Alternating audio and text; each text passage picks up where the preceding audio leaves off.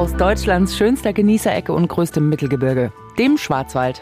Ich bin Zara Roth und lebe da, wo andere Urlaub machen. Jeden Monat nehme ich euch mit auf meine Touren. Visit Black Forest.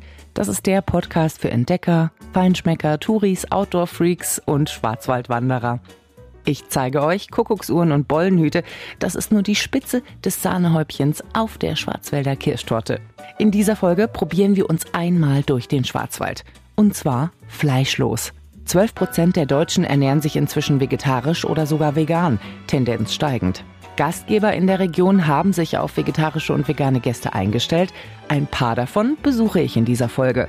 Es geht zuerst mal über 1000 Meter auf den Bällchen, dann runter nach Kandern und schließlich nach Freiburg im Breisgau Downtown. Los geht's! Es gibt hier mehr als nur geräucherten Schinken. Äh, das war vor 20 Jahren noch so, wenn man hier im Restaurant was Vegetarisches bestellt hat, dann bekam man irgendwas mit Bratkartoffeln mit Speck hingestellt und gesagt, das ist ja kein Fleisch, das ist ja nur Speck. Die Zeiten haben sich total geändert und deswegen mache ich heute mal eine richtige Rundtour und bin jetzt zu Gast im Haus Sonne Bällchen bei Christian Leppert und Eva Wolwe-Weber. Die sitzen hier in Eitern ganz schön weit weg von allem. Ich gucke aus dem Fenster und ich sehe auf jeden Fall mehr Bäume als Strommasten und eigentlich gar kein Haus. Also es ist richtig schön abgelegen. Das ist ein vegetarisches Biohotel mit einer Naturheilpraxis mit angeschlossen. Ähm, was ich mir angucken wollte, ist, es gibt in der Küche einen anscheinend einen mit Holz befeuerten Herd. Das finde ich ziemlich abgefahren. Und man kann hier nicht nur vegetarisch essen, das ist ja irgendwie heutzutage schon fast Standard, sondern man kann auch einen völlig veganen Urlaub hier haben. Ihr seid seit 40 Jahren schon hier? Was ja. hat sich in der ja. Zeit geändert? Sag mal, die Resonanz. Früher waren wir halt, hatten wir ein Alleinstellungsmerkmal. Das heißt, wir hatten als Publikum Reformhausleute. Also die sind immer ganz so altertümlich, wie sie damals waren. Es war halt die reformbewegte Jugend von damals und heute ist es einfach normal geworden.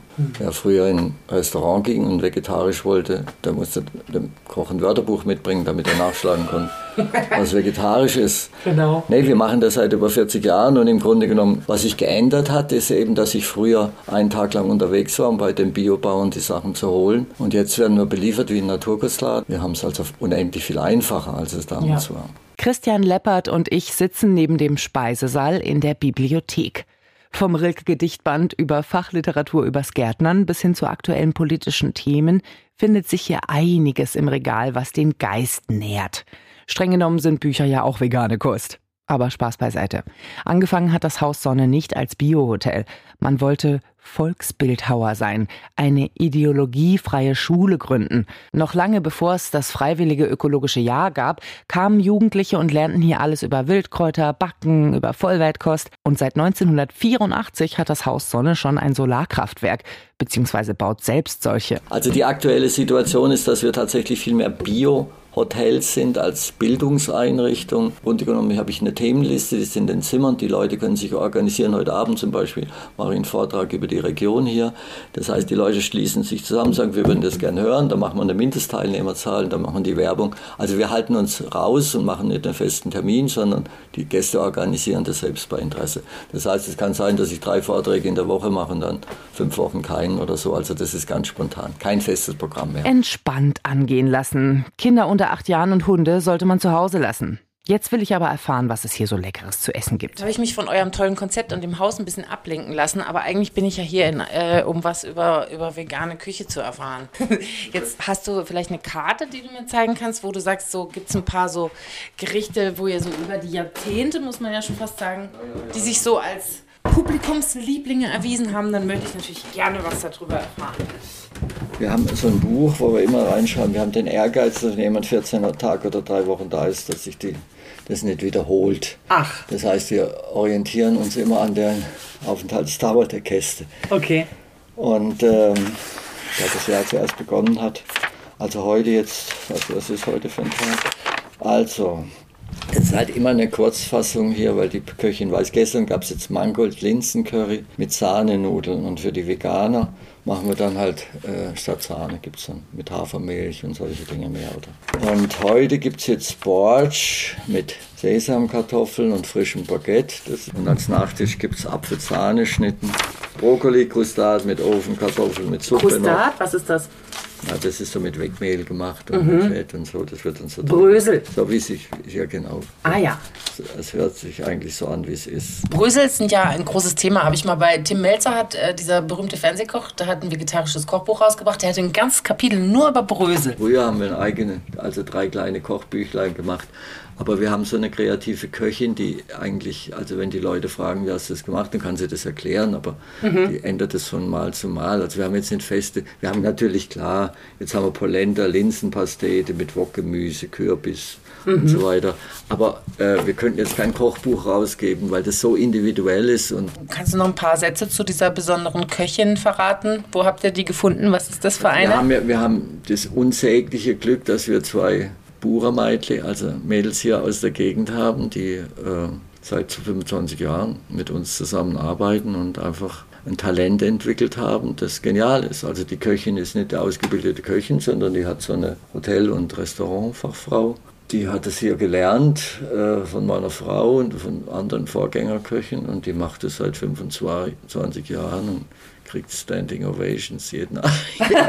das ist wirklich sehr unglaublich. Hallo, ich bin's. Nichts wird die Chance auf ein Überleben auf der Erde so steigern wie der Schritt zur vegetarischen Ernährung. Zitat Ende. Wer hat's gesagt? Der Albert Einstein.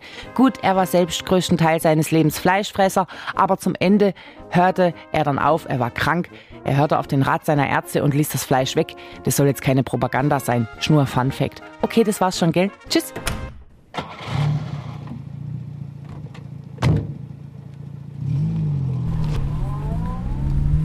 So, nächste Station. Vegan zur Blume in Wollbach. Den Berg runtergefahren. Im sonnigen Kandern. Bei den Vogts. Veganes Buffet, blumewollbach.de. Genau. So, Hallöchen. Hallo. Schön, dass ich da sein darf. Ja, wir freuen uns. Vielen Dank. Ihr habt eigentlich heute Ruhetag, ne? Ja, also wir haben eigentlich Urlaub. Ja, vielen Dank, dass ja. ich im Urlaub reinplatze. Ja, wir freuen uns. Hallo. Hallo. Ich mein Mann. Also es sieht ja genauso schön aus wie auf der Webseite hier. Hallo, Sarah. Hi, Mund, freut mich. Freut mich auch. Ich, da sitzen unsere zwei. Hallöchen. Die passen aufs Haus auf. Pepe und Kalle, beide aus dem Tierheim. Grüße. Ich habe kleine Entenstückchen in der Tasche. Die, werden eh Veganer näher. Oh, ups. Dann habe ich leider gar nichts in der Tasche. Tut mir leid. Ich mache bei meinem Hund eine Ausnahme. Keine, Vega keine vegane Ente. Die esse ich selber gerne. Die gebe ich nicht meinem Hund. Die vegane Ernährung hört nicht bei den Zweibeinern auf. Auch die Vogtschen Hunde ernähren sich zumindest größtenteils vegan. Übrigens, laut Guinness Buch der Rekorde wurde auch der älteste Hund der Welt mit 27 Jahren angeblich streng vegan gefüttert.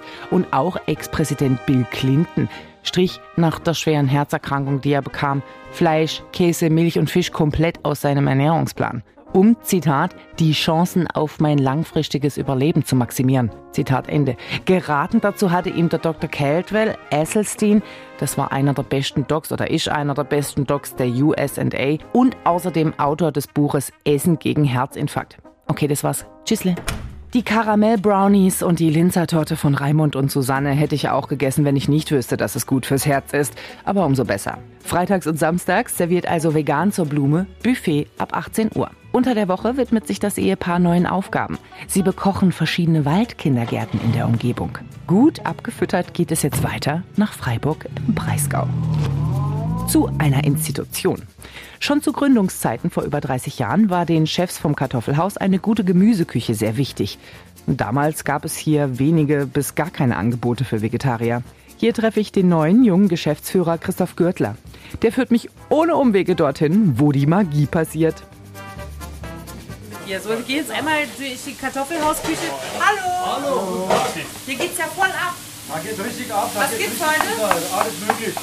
Du machst gerade Pilze? Ich mache gerade Pilze für Raclette vegetarisch Für Raclette? und Rösti Raclette und für Veganer auch. Ja, Rösti sind eure Knaller, oder? Das Die ist- gehen immer gut. Das ist auch hausgemacht. Das wird jeden Tag so circa 40 Portionen gemacht. Wie heißt du eigentlich? Ich heiße Jack. Hey Jack. Ja, grüß dich, servus, mich auch. Toller Name. Boah, die sind ja riesig, die Rösti. Wie Ja. in der Schweiz. Ja, so In der Schweiz. Da kann man, in der Schweiz kann man mit äh, Kalbsgeschnitzeltes verkaufen. Ja. Aber hier in Freiburg eher so sind ein bisschen. Eher so vegan. Seitan. Ja, so sieht's aus, genau. Aber es schmeckt sehr gut. Ja, sieht Kriege ich nur Feedback aus. von den Gästen, ist super lecker. Ja? Gerade für die Vegan, wow, Noch keiner, hervorragend. keiner kommt zurück in die Küche, der mal rausgeht. Das ist doch schön. Und du machst Süßkartoffel. Ja, noch so gemischte so Süßkartoffeln, der kommt aus Vorschreiben, also von der Region. Ja. Und die verkaufen als so Snacks, auch für, als äh, Beilage für vegan, so vegetarisches Gemüse. Machst du Chips auch draus? Ja, das kann man auch als Chips verkaufen, genau. Dann haben wir jetzt mal äh, viele verschiedene Dips, Oh, wow. als Tofu und Erbse Guacamole auch. Und dann geht mit äh, Freiburger grüne Soße, dann Kräuterquark aus Schwarzwald. Also richtig lecker. Freiburger grüne Soße. Ajo. Das kommt doch aus Frankfurt. Normalerweise schon, aber wir haben unser eigenes Rezept. Ah ja. Ja, nennen wir als Freiburger. Dankeschön. Danke. Lasst euch nicht vom Arbeiten abhalten. Ah, wie viele Mitarbeiter hast du denn? Das ist ein ganz schön großer Laden. Wie viele Tische? Äh, Gib mir mal ein paar Zahlen, damit man sich das Kartoffelhaus hier vorstellen kann. Weil das, ist Kartoffelhaus. tatsächlich nicht nur eine Kartoffelecke oder so ist es ein Haus. Ein Nee, es ist ein ganzes Haus. Es hat mal Ja. vor 30 Jahren eher so als kleine Hütte angefangen, Mhm. ähm, hat sich aber dann wirklich zu einem gestandenen Haus hier entwickelt. Aber so alt bist du doch noch gar nicht, sind wir doch mal ehrlich. Nee, das stimmt. ich hatte das Glück, ähm, vor einem Jahr jetzt das zu übernehmen von der Gründerin. Mhm. Die hat das 30 Jahre gemacht, wollte dann was Neues erleben. Ich bin damals zum Studium nach Freiburg gekommen Mhm. und wie das dann manchmal so ist im Studium, nebenher in der Gastro gearbeitet. Ach so, Philosophie oder was? Fast. Wirklich? Politik, also das geht schon in die Richtung. Ne? Okay, Ähm, alles klar. Und dann hat sich das so entwickelt, dass das eigentlich die Gastro immer so das Herz geschlagen hat und nach dem Mhm. Studium. Was muss man unbedingt probieren, wenn man zum ersten Mal ins Kartoffelhaus kommt? Ich habe jetzt schon Röstis in der Küche gesehen. Ich wette mal, das hat auch was damit zu tun. Genau, also das Rösti ist so ein Klassiker bei uns, Mhm. Wildkräuterrösti. Ähm, Gibt es das ganze Jahr über in verschiedenen Variationen, auch Mhm. vegan. Und jetzt ganz neu haben wir das nochmal als Klimagericht, du siehst das hier nochmal, Mhm. ähm, definiert und auch über Eternity berechnen lassen, was du mit einer veganen Kost an CO2-Emissionen einsparen kannst. Also du Das zeigst so auf ein Poster, was sehe ich da drauf? Wie kann ich das verstehen? Das Eternity, siehst du jetzt was in ist das? verschiedenen Farben hinterlegt, Ja. wie nachhaltig verschiedene Lebensmittel sind. Okay. Vegane, fleischlose Lebensmittel sind natürlich fürs Klima einen Ticken besser. Und da ist ganz in der Mitte die Kartoffel. Zum, ja, die Kartoffel ist tatsächlich ein ziemlich cooles Produkt, was das betrifft. Jedenfalls bei uns. Wir sind halt Kartoffeln. Ja, genau. Deswegen nennt man Deutsche ja auch Kartoffeln. das Super, ja, Ja. genau. Ja, ja. Ja. Also schön Kartoffeln essen. Und, Und? uns auch dann regionale Süßkartoffeln, du hast sie gerade gesehen, in verschiedenen Farben, kennt auch nicht jeder. Nee, überhaupt nicht. Das ist ganz wichtig, ne? Ja. Also ohne gute Lieferanten geht es dann auch nicht. Genau. Also ich glaube, wenn man weiß, woher die Lebensmittel kommen und man das nachvollziehen kann und dabei ein gutes Gefühl hat, dann kann man das mit einem Siegel durchaus mal gleichsetzen. Da gehört natürlich Vertrauen dazu. Ich weiß nicht, wir sind, glaube ich, eine Generation oder ähnliche Generation. Ich kann mich halt erinnern, als ich ganz klein war, wir sind so öko aufgewachsen, aber damals gab es nur so dunkle Bioläden, so, ne? Und wenn man mal, ich glaube, wir hatten in der Stadt in Offenburg ein vegetarisches Restaurant, das ist Rübezahl oder Rübli oder irgendwas. Da gab es dann so dicke Tofuscheiben mit, mit äh, Karottenschnitzel paniert. Ja. Und es hat nach gar nichts geschmeckt, so mal ganz ehrlich. ja. Also Und da hat sich schon ein bisschen was getan. da hat sich ein bisschen was getan. Aber es ist natürlich viel mehr dazu gekommen. Okay. Glutenfreie Küche, laktosefreie Küche, vegane Küche. Ja. Wir arbeiten mit Bowls, wir machen verschiedene Sachen. Ähm, Aber da ihr muss habt man auch Fleisch. natürlich mit der Zeit gehen. Wir haben auch Fleisch, ja. Es soll für jeden was dabei sein. Hier steht ja neben manchen Gerichten dieses so ein kleines Zeichen, da steht Klimagericht. Also du hast hier nebendran ähm, die Grammzahl, das ist die ähm, 495 Menge CO2-Äquivalente, die du einsparst im Vergleich ähm, zu einem fleischhaltigen Gericht. Aha. Oder zu einer konventionellen Herstellung, so, so jetzt hier bei der Chili San Carne, das ist relativ offensichtlich. Vergleichswert zur Chili Con Carne liegt da nahe. Ne? kleines Mini-Feldsalat hier ist das. und ein kleines Kürbissüppchen. Oh, die sieht aber süß aus. Das ist einmal der Seiden-Tofu-Zitronendip und die Erbsen-Guacamole. Ja. Beides vegane Dips. Und dann haben wir die Freiburger grüne Soße, angelehnt an das Frankfurter Original. Und den Kräuterquark. Danke. Dann haben wir hier einmal das Wildkräuterrösti mit Steinchampignons und Kirschtomaten. Das riecht fantastisch. So ist es.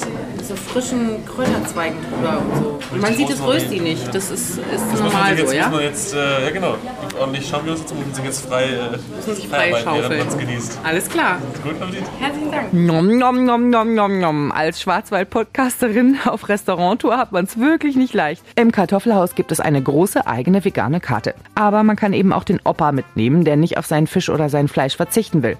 Wenigstens ist das dann eben regional und nachhaltig. Aber das war nur ein winzig kleiner Einblick in die Vielfalt der Schwarzwälder vegetarisch-veganen Küche.